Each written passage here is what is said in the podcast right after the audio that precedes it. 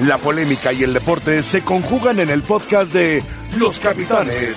Escúchalos a continuación. Hierbas. ¿Qué pasó, Javierón? ¿O no? ¿Cómo estás? Bien, muy bien. ¿Ustedes qué tal? ¿Todo bien? Aquí algunos consejos a Gustazo, Mario. gustazo. Estaba yo ayer de Contreras, ¿o qué? ¿Cómo estás, profe? La tuya, ¿no? ¿Cómo estás, profe? Qué bonito saco. Me da gusto verte. Le metiste a a bailar el día de hoy. hace rato. Es viernes. Te bailes viernes. Es viernes. sabía que venías. Y lo más importante es que vienes mejor. Ayer fuiste totalmente. No, muy Contreras ayer, ¿o qué? Sí. Sí, la verdad que sí. Pues es que ¿Se extraña? Hablando de maravilla de, de Cruzul y Chivas que no están en la liguilla y de los que están hablando Fue mal. análisis, hermano, análisis nada más de lo que necesitaba Cruz Azul y Una Chivas. opinión, una para opinión. nosotros, sí, eso estamos. opinión. analizar. ¿Necesitan las Chivas Antuna? Antuna, yo creo que no es un mal jugador, es un buen jugador, lo ha hecho en la selección nacional. Simplemente lo que te quiero decir yo es que el Guadalajara, en verdad, para mí, tiene muy buenos jugadores. Por ejemplo, por Antuna, tiene al conejo. A lo mejor me dices, con los dos, ah, bueno, fortalece. Mira, Mario, te interrumpo rapidísimo para, para lo, lo que publica el equipo de Los Ángeles Galaxy. Fragmento es del, del comunicado oficial. El préstamo del mediocampista Uriel Antuna ha expirado, o sea, no se le va a renovar. Pero mi pregunta es, si no le sobra a Guadalajara, pues trata de llevar lo que Eh, puedas. Antuna fortalece, es decir, si está el conejo, bueno, tienes otro por ahí, es un extremo. A mí me encantan los extremos. Me encantan jugadores como Antuna que la piden a la espalda. Se me hace un buen elemento. Oye, Mario, pero el talento nunca sobra, ¿no? El talento. Sí, yo creo pero que mi compañero Toraño ayer, que hermano, que con lo que tienen ahorita no calificaron. pero mi bueno compañero ayer. Toraño, me dijo, es que, con todo ¿Más respeto, es compañero? un gran jugador, mi hermano, perdón. Gracias, perdón. Eh, es un gran jugador Calderón, claro que lo es, pero tiene dos chavos muy buenos de Guadalajara, en Ponce y el lateral izquierdo, muy buenos jugadores. Pero no califican con esos que han estado.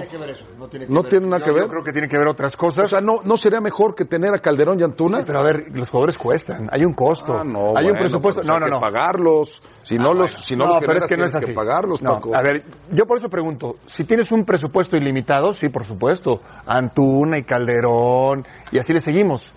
Si tienes que elegir, a ver, tienes al conejito Brizuela, Sí. ¿vas a poner en su lugar a Antuna?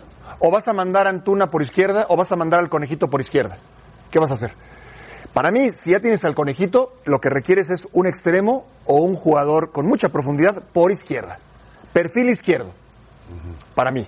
Porque el conejito y Antuna son características muy similares. Muy similares. Entonces, vas a gastar. ¿cuánto ¿Te van a prestar o te van a ¿Te regalar parece, Antuna? te parece que son muy similares? Muy similares. A El mí me parece que es más caracolero, más este driblador, este, el conejito. ¿Y entonces qué te gusta de Antuna? ¿Por qué lo quieres en su Antuna lugar? me gusta que tiene llegada. No digo que tenga que ser en su lugar, pero hay entrenadores que te aseguro que los acomodan. Mira, el conejito te puede jugar ¿No más atrás. acomodarías a- a- a Te puede jugar más atrás. Antuna es extremo, extremo derecho. El conejito es, es, es un tipo que puede jugar de lateral punta te puede y- te puede jugar por izquierda. Pero si hoy ya lo tienes por derecha, ¿para qué vas a traer a otro en su posición que te va a costar mucha lana? Con los que tienes no te ha alcanzado. Pero a ver, tú ya quis- querías traer a Calderón, lateral izquierdo. Querías traer un lateral derecho. Quieres traer Chaca, a querías. Quieres traer al Chaca. bien. Ya se te acabó el dinero. Bueno, pues hay que gastar, ni modo. Ah, no, Eso bueno, es no, lo no, está que bien. ayer no, bueno, está comentábamos. bien. Pues es que hay que gastar, si no, no vas a calificar. Lo me parece que ha sido significativo y porque lo hemos visto incluso lo que ha representado para la selección mexicana de fútbol. Es decir, es un jugador que, que está aportando, que está en un buen momento y que tienes que aprovechar el buen momento de los jugadores. Y creo que llegar a un equipo como Chivas, con, donde ya hay talento, vas a sumar. Y coincido con Ángel, a ver, algo tienes que hacer diferente. Cuando las cosas no están saliendo por alguna razón, tienes que hacer Elegir algo mejor. diferente. Elegir Y mejor. entonces es lo que tiene que hacer. Elegir De mejor. Creo que también se explica el año tan complicado por el cambio de técnicos. Eso también tiene mucho que ver. Pero creo que al final va a aportar. Y es un jugador que llega a sumar, eso me queda claro. Ojalá que llegue. Sí, claro, y, y, y Antuna es seleccionado. Yo no estoy diciendo que sea la solución.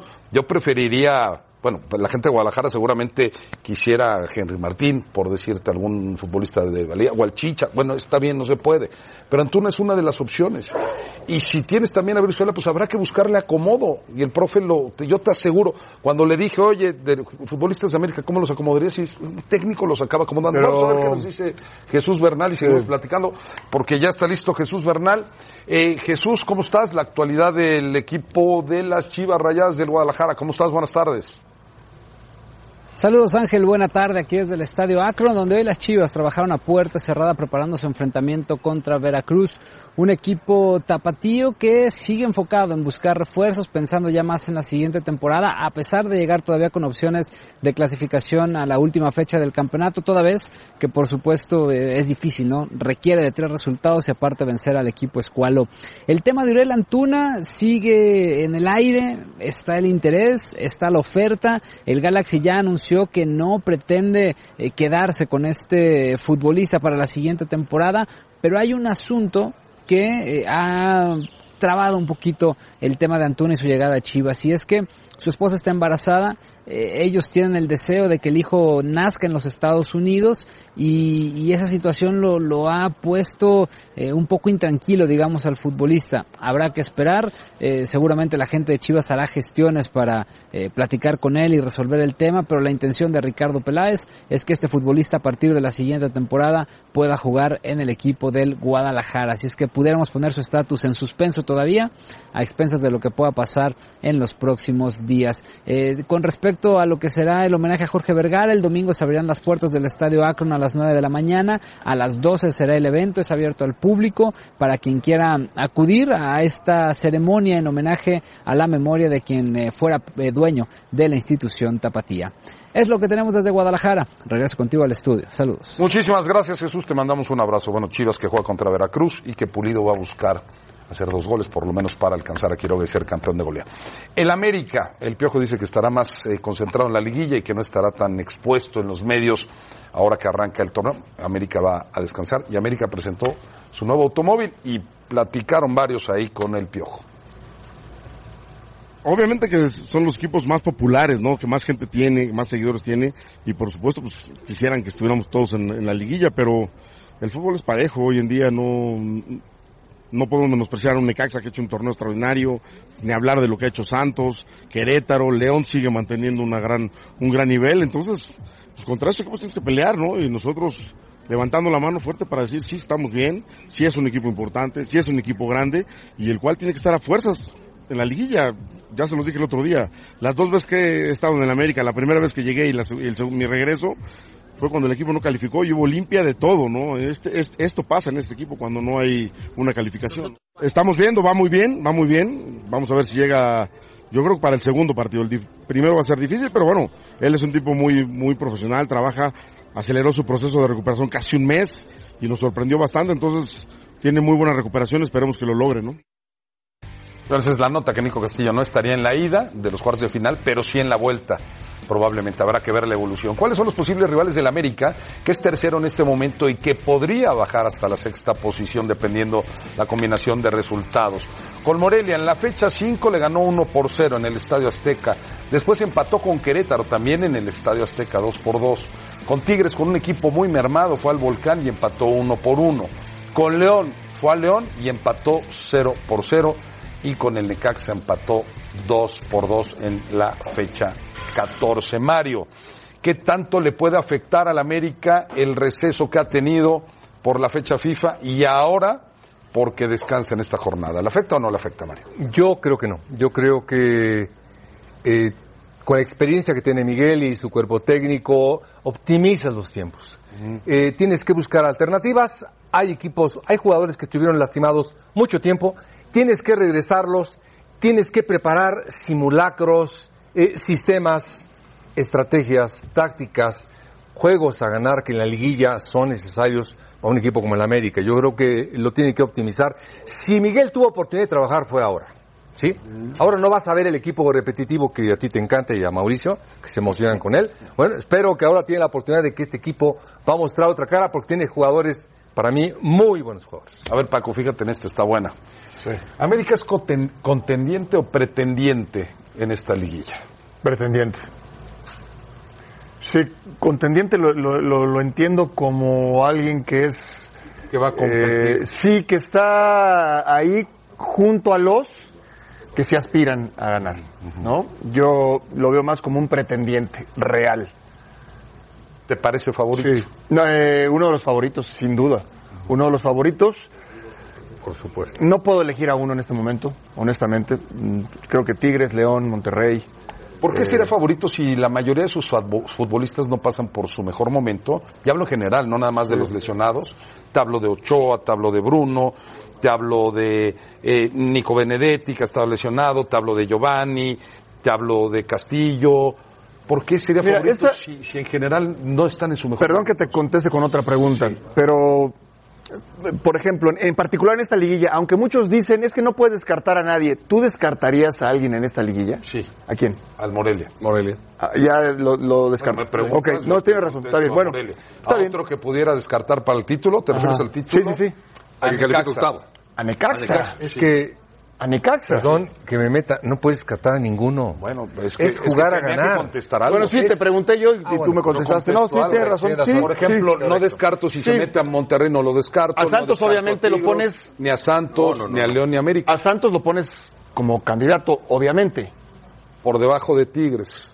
Incluso por debajo de. Bueno, lo si que te quiero decir... y, y Santos se enfrentan uno contra ocho. Ok, es que ya me estás contestando. Monterrey. Tú me dices, ¿por qué poner de, de candidato al título al América si no está en su mejor momento, si tiene... Si tú ya descartaste, o no has descartado más bien a otros de la liguilla, con mayor razón no puedes descartar al América. No, yo no descarto a América, nunca dije que lo No, porque dijiste, ¿por qué lo descartarías? O, o por, qué lo, o por qué lo por ponemos? ¿no? ¿Por qué lo ponemos? Lo pones porque tiene que ser inamovible. Una vez que el América entra a la liguilla, y Mario lo puede Mario contestar me mejor dice que, que, nadie. no juega nada el América y lo pone de candidato, no entiendo. ¿Por qué es América? Ahí te va. A ver. Simplemente porque la calidad de sus jugadores tiene un temperamento eh, fuera de lo normal. Están acostumbrados a competir en estas instancias. Ochoa eh, viene de la selección nacional. Guido. Guido viene de la selección de Argentina. Están acostumbrados a este tipo de competencias. Entonces estos jugadores en estas liguillas se motivan y su esfuerzo es mejor. Su temperamento es más, su calidad prevalece.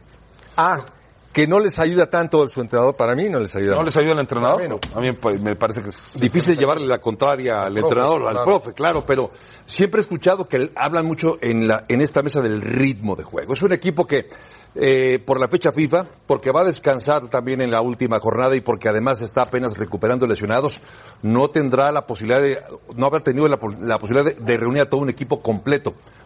Evidentemente, insisto, si el profe dice, yo le creo. A mí me resulta complicado, sobre todo porque se habla con mucha recurrencia del ritmo de juego. Por eso hay, cuando hay fecha FIFA, muchos equipos van a jugar contra Y, y otros. es real, y es real, Javier. contra Monterrey. Sí, y es real, pero también agregó algo Mario. Si Miguel aprovechó adecuadamente estas semanas, ormolido, ¿eh? Pero a mí lo que me Porque hay lesionados, Sí, sí, porque hay sí, jugadores claro. que quizás quieres ensayar o practicar, o, o una línea, la defensiva, la de medio, medio campo o la, o la de ataque, donde quieres practicar ciertas cosas, la pelota que no, parada. Que no ha aportado Miguel para ese trabajo. Pero también no dijo, pero también dijo, si aprovechó bien estas semanas, va a llegar con toda la liguilla. Miguel el otro día dijo algo que me parece clave. Nunca tuvo la oportunidad de estar repitiendo alineaciones. Unos se fueron, otros Oye, se cierto. Yo creo que tiene mucho mérito Cierto. el técnico, como ustedes, profe, y no me emocioné. me emocioné. Pues es que ha sacado provecho de lo que ha pasado.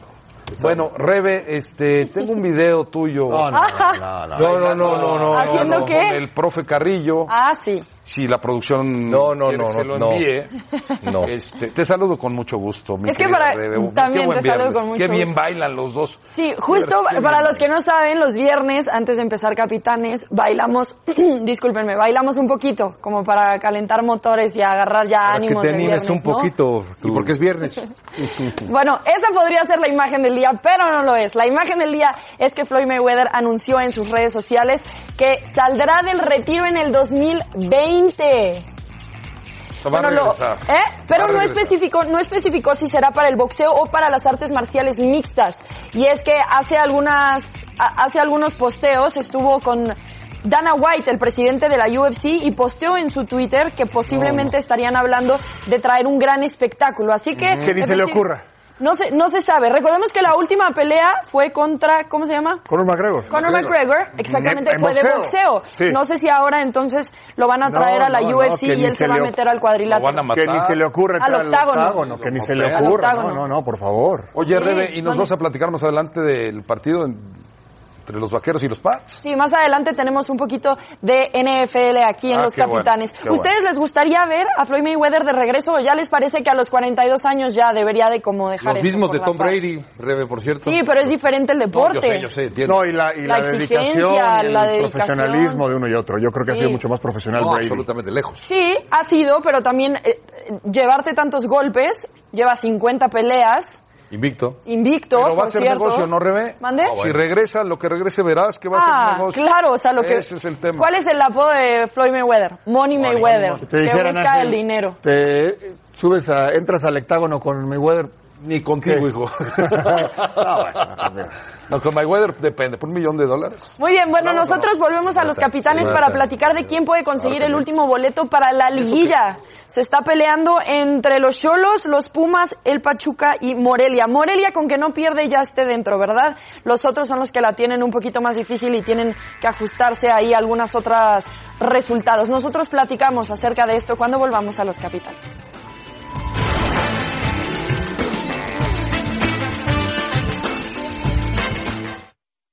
Yo creo que lo principal es, es eso, es ser profesionales, eh, más allá de si todavía haya la, la oportunidad o no. Bueno, primero no vamos a dejar de lado este torneo porque hasta que haya posibilidades es cierto que hemos perdido muchas porque no dependemos de nosotros. El partido próximo, eh, una oportunidad para, para que podamos sumar, para que podamos en este caso tener la oportunidad de clasificar a liguilla. Está todo en nuestras manos, creo que va a ser un partido difícil como todos los partidos. Ser un profesional dentro de la cancha, estés calificado o no, tienes que hacerlo eh, en el partido que te queda. Seguimos teniendo una opción, una esperanza y, y en eso vamos a estar hasta, hasta el sábado a las 9 de la noche. Aún así vamos a la última fecha eh, peleando como los otros.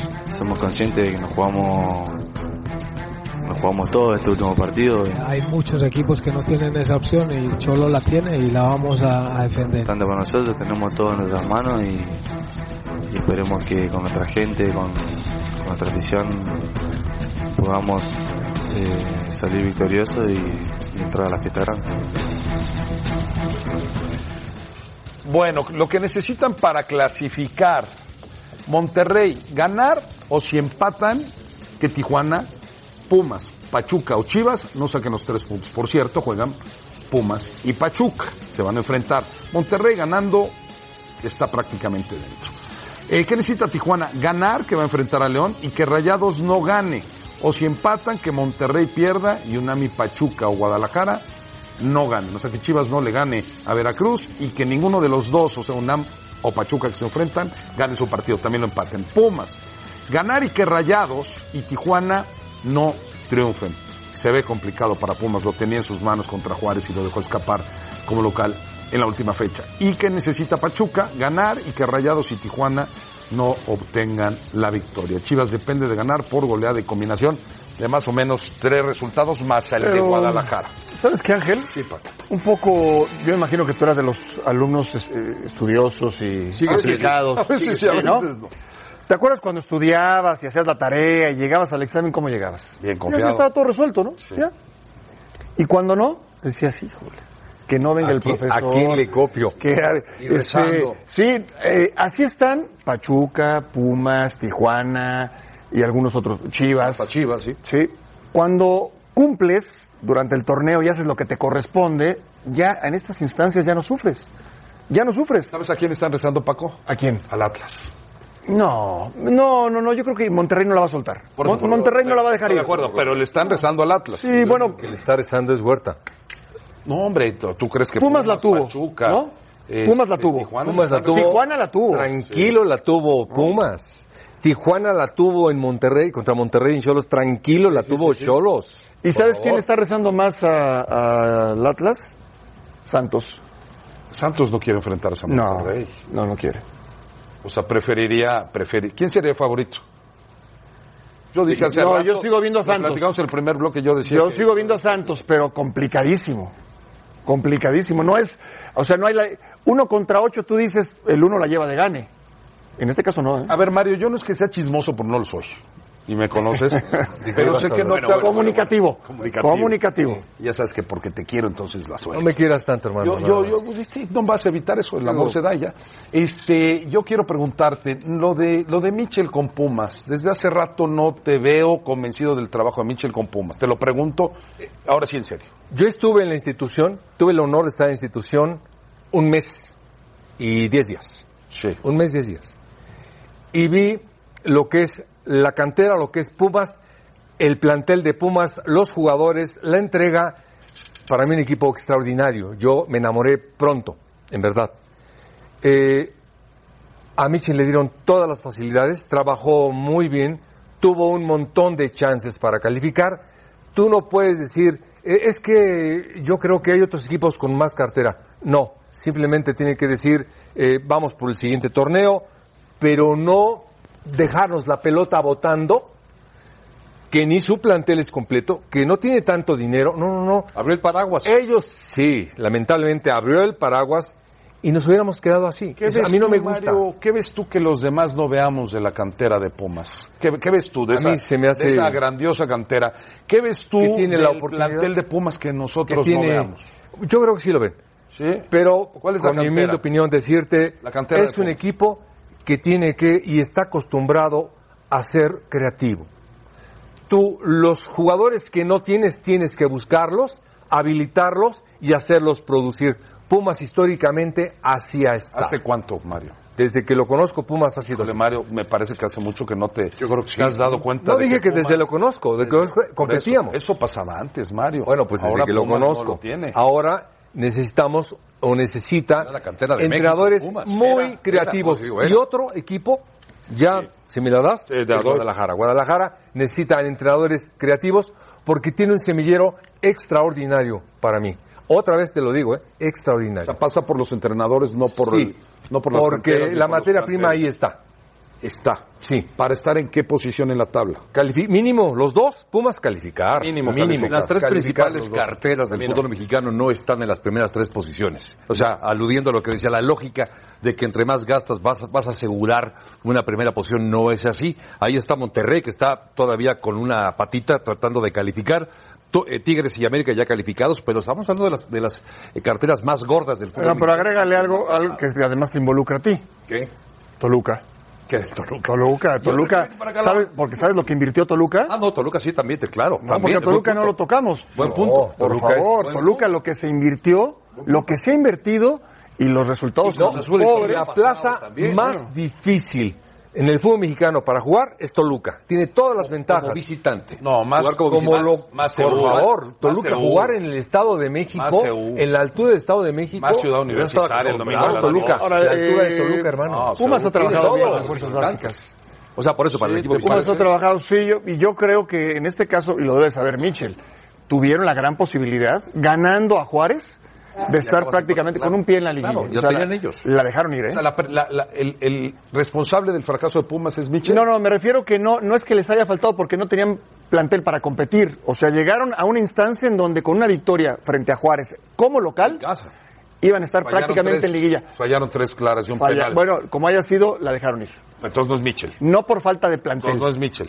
Eh, No, son todos, o sea, no. el Sí argumento es de que no tengo Para plantel. Para Mario sí es Por supuesto. para ti todos. Por supuesto creo que sí. Para mí Hay también una parte y todos. una parte, Para ¿no? mí Claro. Eh, Rebe, vamos contigo.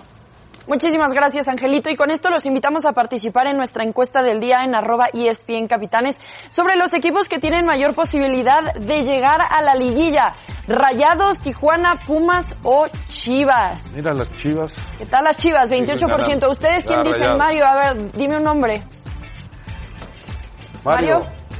Eh, Monterrey, Monterrey. Monterrey. Monterrey, Monterrey. Monterrey, Paco, Monterrey. también. Sí. ¿Y qué dice ese Chivas de 61%? ¿Por qué creen que la gente está votando por eso? ¿Por ser Chivas?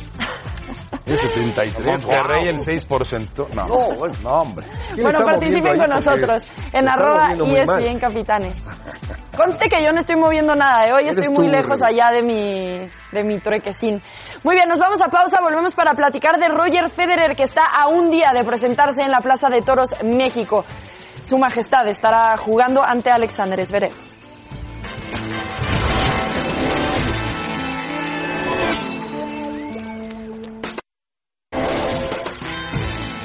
Así que este sábado Roger Federer se presentará en la Plaza de Toros México, un escenario espectacular que romperá récord de asistencia. Roger Federer, por supuesto que está entusiasmado con todo esto, pero la Plaza de Toros México tuvo que sufrir una transformación espectacular. Marisa Lara nos trae toda la información. La Plaza de Toros México es la más grande del mundo. En sus 73 años de vida, sus gradas han presenciado pocos, pero importantes eventos de otros deportes. Uno de los más relevantes fue en 1954, la pelea por el campeonato mundial del ídolo nacional Raúl Ratón Macías ante Nate Brook con una asistencia de 50.000 personas. En 2011, un joven Saúl Canelo Álvarez con 21 años enfrentó a Kermit Cintrón, pero no llenó el inmueble. Ahora es el deporte blanco el que se apodera del ruedo para recibir a Roger Federer, el mejor tenista del mundo, en su segunda visita a México. Hello everybody, can't wait to play in Mexico at Plaza de Toros on November 23rd. I haven't been there since 1996, so it's been a long time and I can't wait to play there. El Club Casablanca Lomas Verdes organizaba la Copa Mundial Casablanca para juveniles sancionado por la Federación Internacional de Tenis. Pero esa fue la última vez que Roger Federer estuvo aquí en México. La transformación comenzó el domingo por la noche al terminar el espectáculo taurino. El habitual ruedo de aspecto de arena rojiza con un ligero montículo fue rellenado con el mismo tipo de arcilla y aplanado para tener una base nivelada. Posteriormente, se afianzó con una capa de asfalto y sobre ella el material de encarpetado FlexiTap, que está hecho de caucho, con un espesor de 11 milímetros. El siguiente paso del proceso fue el sellado final de la canchadura. Así estuvo lista para recibir el tono azul característico y el trazado de las líneas en las que el sistema Ojo de Halcón marcará algunas jugadas. Todo esto se realizó en cuatro días con horas de trabajo continuo y 100 elementos de personal especializado. Las especificaciones de la cancha están de acuerdo al reglamento de la Federación Internacional de Tenis. Se ve muy amplia porque el ruedo es muy amplio. Estamos buscando una cancha lo suficientemente lenta para que los jugadores puedan dar un poquito más de espectáculo, pensando que en la altura de la Ciudad de México eh, la pelota vuela más, es mucho más rápida, pero en la cancha creo que en estas características va, va a funcionar muy bien. Así, enclavada a 20 metros bajo el nivel de la calle, la cancha luce imponente para el partido de exhibición de Greatest Match. Y después de que la magia tenística suceda, la magia de la transformación aparecerá de nuevo. En 11 horas, 250 personas deberán entregar el ruedo a las 10 de la mañana del domingo para dar paso a la actividad taurina que comenzará en punto de las 4 y desmontar así una cancha que aunque efímera, permanecerá en la historia del tenis en México.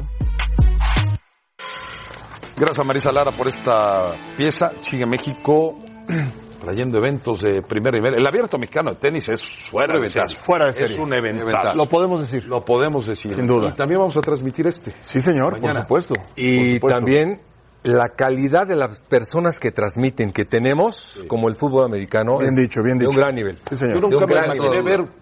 Va, se calcula 40 mil aficionados. Sí, sí, sí. Mañana. Más de En la Plaza 40,000, Toros, o más de 40,000, sí, sí. Federer es uno de los mejores deportistas Sí, en la historia. ¿Sabes qué? Lo podemos platicar, ¿no? Sí. Uno de los mejores deportistas de la historia. De la historia. No solo tenista. Tal cual. Deportista. O sea, lo puedes poner al nivel del que tú me digas. Que es la segunda vez que, va a jugar en México, ¿eh? Aquí en el Casablanca de satélite Ajá, estuvo. esa- ah, ahí lo vas a ver. ahí está. Justamente. Ahí está, ahí tras está. la bandera de Suiza. En ahí está. Casablanca, justamente. ahí está, en Casablanca de satélite. Lo más verde. ¿Cuántos años tendrá esto? Eh, ¿Del 96? 22, 96. 23 años. Ahí está, mira, 26, Casablanca. Claro. Eran Era muy buenos torneos, ¿eh? Muy buenos torneos. Muy buenos pero Salieron muchos tenistas Sí, Iván importantes. Lendl también jugó. Sí, señor. Ahora Esverev no es ningún flan, ¿eh? Al No, contrario, anda no, muy no, bien no. Esverev, ¿eh? Sí. Puede ser un duelo bastante Sí, de atractivo. acuerdo. De acuerdo. ¿Por qué ha sido tan exitosa la carrera de este deportista? Podemos decir el talento, lo que sea, pero ¿por qué ha sido tan exitoso? Disciplinado. Sí, se, se, Además del talento, que está a prueba de toda duda. se juntó todo, Por lo ¿no? diferente que juega, ¿no? Diferente, Javier? lo por la elegancia con la que juega, por ¿Cómo lo puedes llegar a esta edad, a los 38 años, jugando con esa pasión? Les recuerdo que Bjorn Borg se retiró a los 26, porque estaba aburrido de jugar. Y eso que Borg era de fondo. Exacto, y, ¿No? y- y este hombre a los 38 sigue jugando con una pasión y con un deseo de verdad de envidia. ¿eh? La, la mentalidad de este hombre es fuera de serie. Es de un nivel de, de Cristiano Ronaldo, mentalmente No, de Phelps, nuestro Hugo Sánchez. Exacto. Mentalmente es una mentalidad fuera de cualquier circunstancia. Bueno, Tremendo. tendremos una cobertura amplísima y por supuesto la transmisión del partido entre Zverev y Roger Federer. Pausa, volvemos. The Greatest Match desde la Ciudad de México. Roger Federer, su majestad, estará enfrentándose al alemán Alexander Zverev en la Plaza de Toros México. Usted lo podrá ver a través de las pantallas de ESPN este sábado a las 6.45 pm por ESPN y además ESPN Play.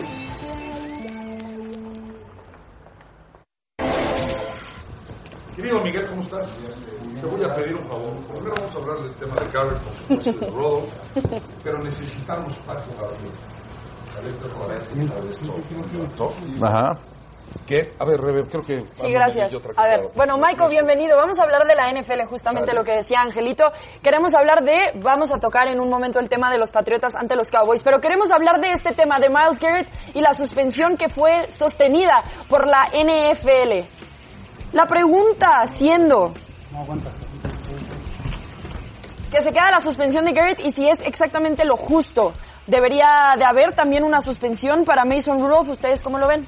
Yo creo que para Mason Rudolph también debe haber una suspensión mínima de un juego, ¿no? Como fue para el liniero ofensivo Maurice Pouncey, pero al final de cuentas él empezó.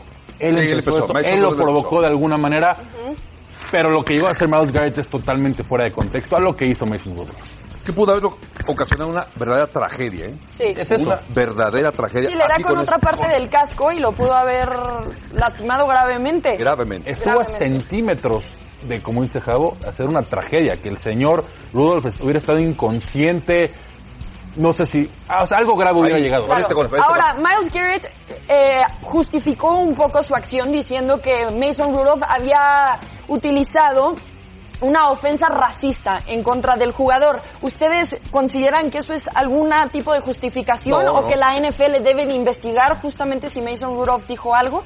Yo creo que tendría que hacer una- abrir una investigación, definitivamente, porque uno, el tema del racismo tiene que haber eh, sido erradicado desde hace mucho tiempo y que se siga poniendo el acento en eso es muy importante. Y dos, pues para darle claridad al tema y que se y por, y por impartir justicia, que el que se equivocó, que sea sancionado. Yo Claro. creo que eh, es muy poco tiempo lo que los van a suspender, pero bueno. Ahora pasemos. Rudolph sí va a tener una multa. Eso seguramente ya está. Lo que no se sabe es lo demás. Hablemos entonces del partido de los Sí. Patriotas y los Cowboys. ¿Qué opción es más, eh, más factible? ¿Que los Pats eh, eh, ganen con un marcador muy amplio, que los Vaqueros den la sorpresa o que sea un juego apretado? No, yo creo que los Pats, o sea, más factible que los Pats ganen y por más de un touchdown, que es como está la línea. Sí, ¿En cuánto Está Patriotas en seis puntos y medio. En seis y medio. Si te gusta New England, ahorita es mo- el momento de apostarle a ellos. Juegan en casa, es difícil, aún aún con los quarterbacks que van de visita, normalmente no les va bien. Entonces ahorita sí creo que los Pats, sobre todo que vienen de un juego bastante malo que jugaron a la ofensiva, aún así ganaron, pero cuando Brady está enojado, porque está enojado el señor. A ver si los tres equipo. están de acuerdo en esta pregunta. ¿Tiene mejor ofensiva Dallas que Pats en este momento? A ver, Dallas es la número uno de la liga ahorita. Sí, yo creo que sí. Dallas estadísticamente es la ofensiva número uno de la liga. Ahora- no se ha enfrentado el calibre de una ofensiva de la de Pats. Exacto, ese es el tema, que la, la Y los defensiva Pats ha aceptado tampoco se han touchdowns. enfrentado a un equipo ofensivamente tan poderoso que no sean los Ravens que perdieron ese partido. Ahora, eso puede ser un duelo defensivo, ¿eh? Pues son dos muy buenas defensivas. La de los eh, Cowboys y la de los... Tenemos pausa rapidísimo. También hay un buen partido, el de Green Bay contra San Francisco, ¿no? Juegazo. Sunday juego. night. Sunday Night le tendremos a través de ESPN. Por supuesto. Me adelanté mucho. Mira, final de conferencia. Totalmente adelantado. Gracias, Miguel. Espero que ese sí Angelito, te guste, gracias. porque luego te andas quejando conmigo. Sí. Vamos a pausa.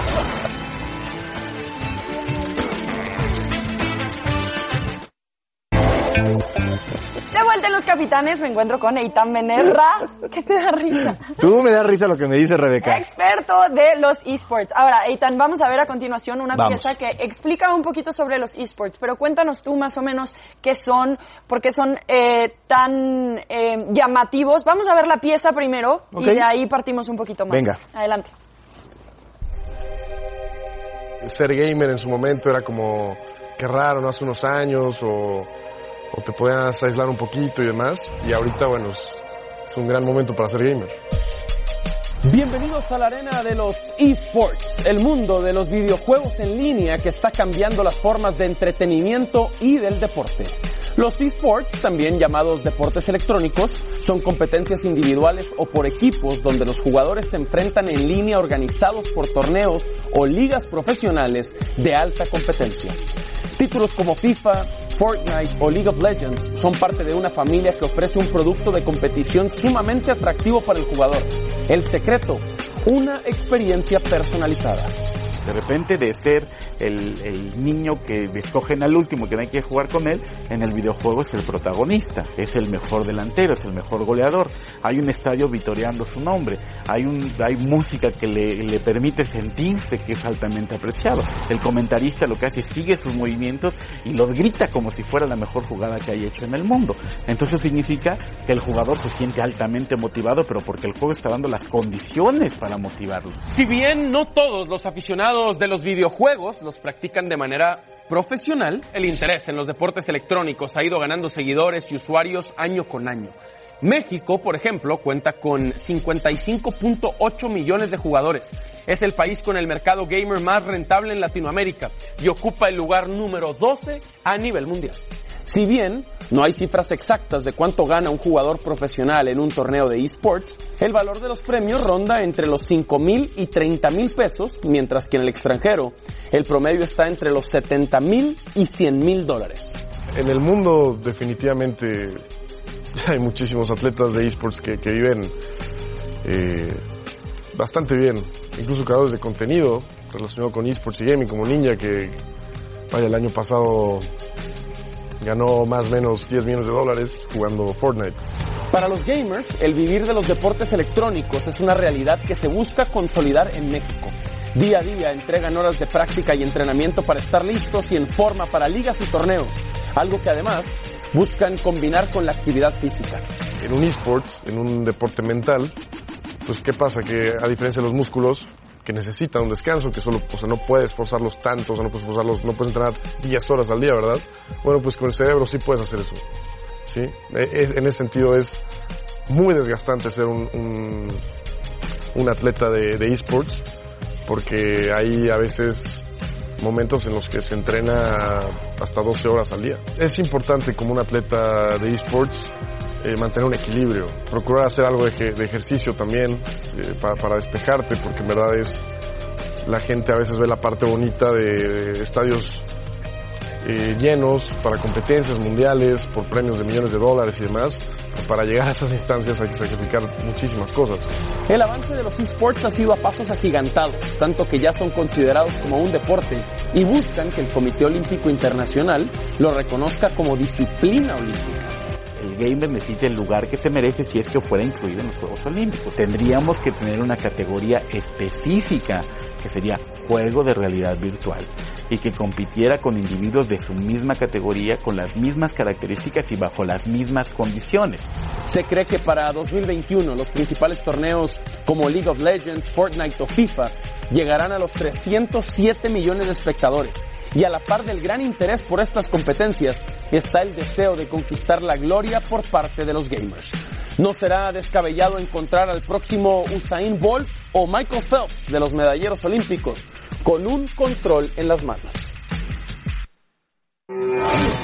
Así que, Itán, esto parece que será el futuro en muchos sentidos del deporte. ¿Por qué ha tenido tan grande auge eh, esports? Pues yo diría primero, Rebe, que porque ya existe una generación, ya existimos una generación que crecimos jugando videojuegos y que a pesar de que ya no somos tan chavos o chavos, eh, jugamos todavía videojuegos, es muy natural para, para nosotros entretenernos así, es muy natural para los eh, jovencitos de 12, de 15, de 17 años jugar y porque hay un mundo profesional alrededor y un ecosistema que les permite perseguir sus sueños, porque hay salarios de millones de dólares de jugadores, porque hay quien hace comerciales junto a Messi o equipos que se visten con ropa de la misma marca de la NFL y porque es una forma nueva de entretenimiento y porque es muy apasionante vivir un torneo de esports, porque es un deporte y porque al final nos encanta competir y en lugar de estar en un terreno de juego, estás en un terreno de juego eh, virtual.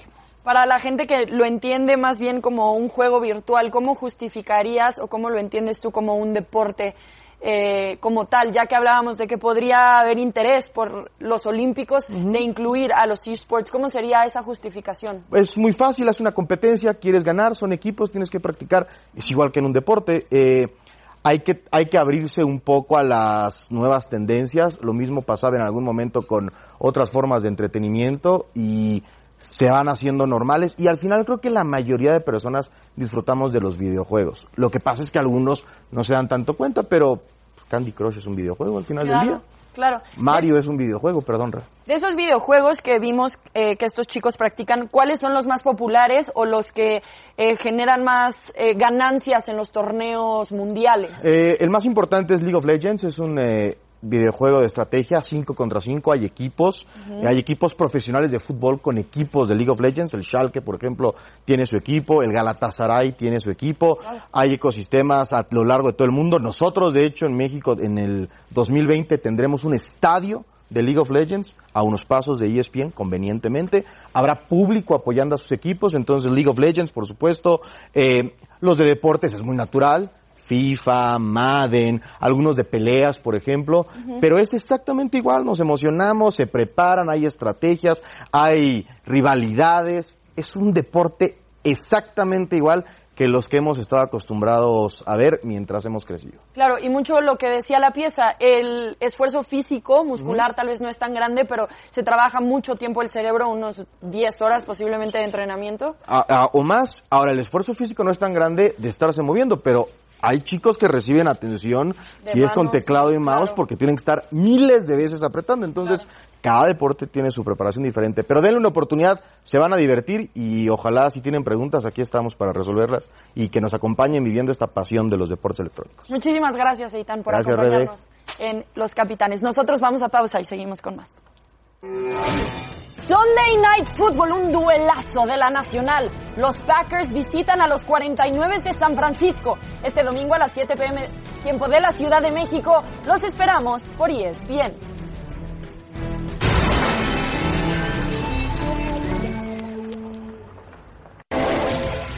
Bueno, la jornada que se pone en marcha esta noche con dos encuentros. Puebla-Necaxa tiene su interés por lo que pueda conseguir Necaxa ganando, se pone como segundo. Los dos, ¿no? León. Este sirve mucho porque Tijuana todavía tiene chance. Querétaro Morelia también es importante, los dos están en zona de liguilla.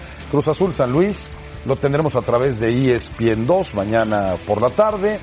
Rayados contra Atlas, juego importante para que Rayados confirme si está en la liguilla o no. Pachuca Pumas, que ya sabrán que o a qué aspiran. Chivas contra Veracruz por el tema de Guadalajara, el tema de Pulido, Alan si Pulido, el exactamente. de este el último partido de Toluca Veracruz. Santos que está afuera, el equipo de Toluca Juárez contra Tigres que está dentro. A ver, Mario, arranco contigo. Pulido, fíjate, tiene 10 goles. Mauro Quiroga, el de Necaxa, tiene 12 goles. Y Julio Fouch tiene 9. Respuestas cortas. ¿Alan Pulido va a ser campeón de goleo? ¿Sí o no? No. ¿Por qué no? Nada más rápido. ¿por qué no? Quiroga, Quiroga es el Porque campeón de Quiroga- goleo. Va Quiroga- a aumentar Quiroga. A pesar de que juega contra Veracruz Chivas.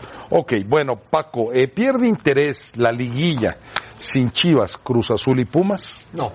¿Por qué no? No, porque los que están en la liguilla lo merecen, han jugado mejor, han dado más espectáculo, han tenido más argumentos para estar en la liguilla. Pero, No, pero no para la gente que le gusta el buen fútbol y tal, y que, que- lo merecen fútbol. y todo. Claro que va a haber buen fútbol, pero, pero no por el tema de, del rating, de, de, de verlos. Bueno, o- vale, el tema del rating puede ser. Van a estar los mejores. Están los mejores, Van los que más lo merecen, mejores. y Pulido va a ser campeón de goleo. Bueno, eso sí, porque son los que más puntos hicieron. Pero bueno, yo creo que sí le afecta un poco a la gente que tiene tantos seguidores estos equipos. Monterrey sí clasifica, Javier. ¿Es el caballo negro? De la No, liguilla? no creo. A ver, eh, parece que empezó, a- tuvo un, un bache muy pronunciado a mitad de la temporada y ya ha venido recuperando, pero hay dos equipos con mayores argumentos, me lo parece. El mismo Santos, incluso León, me parece. Tigres, creo que también es un buen equipo. Y hasta el propio América, no creo que sea un caballo negro. Pero bueno, esos no son caballos negros, ¿no? Tigres no es caballo negro. Caballo negro puede ser Morelia, ¿eh? ¿Puede Sí, ser Morelia? Yo creo que sí. ¿Sabes qué? Necaxa para mí. que Querétaro. estamos- Sí, yo lo veo. Yo Querétaro, Necaxa. Querétaro, Necaxa. Tienen, los que están en la liguilla tienen a los mejores técnicos del fútbol mexicano. Herrera, Bucetich. Sin duda, sin el duda. Tuca Los- Ferretti. Los, ocho mejores. Los ocho Los mejores. que mejor hicieron las cosas, por supuesto. Bueno, gracias. Bueno, ahorita nos despedimos porque primero vamos a despedirnos de Rebe para que nos cuente cómo está la encuesta, cómo terminó. Sí ganó Chivas, ¿verdad, Rebe? No lo sé, no la he visto. A ver, Vamos a ver. Gracias por participar con nosotros en arroba ESPN Capitanes. ¿Quién Ah, terminará Rayados, en la octava claro. posición tras la jornada 11? Los Rayados con el 49%. Muchísimas gracias por participar con nosotros. Angelito Caballeros, yo con esto me despido. Que tengan un excelente fin de semana. Cinco de la tarde, Rebe, te vemos. 5 de la tarde en NFL Live, exactamente. NFL, vale la pena, es una buena semana en el fútbol americano. Van a ganar los vaqueros, ¿verdad? Eh, no creo, no creo que sea ¿Para qué queremos así a partido, como eh? Javier, que es Sí. vaquero y no? Perdón, perdón, Vamos. café. Gracias, profe. Privilegio estar aquí. Se van corriendo a radio, así es que vuélenle. Bueno, gracias, pásela bien, que tengan un muy buen fin de semana. Hasta luego.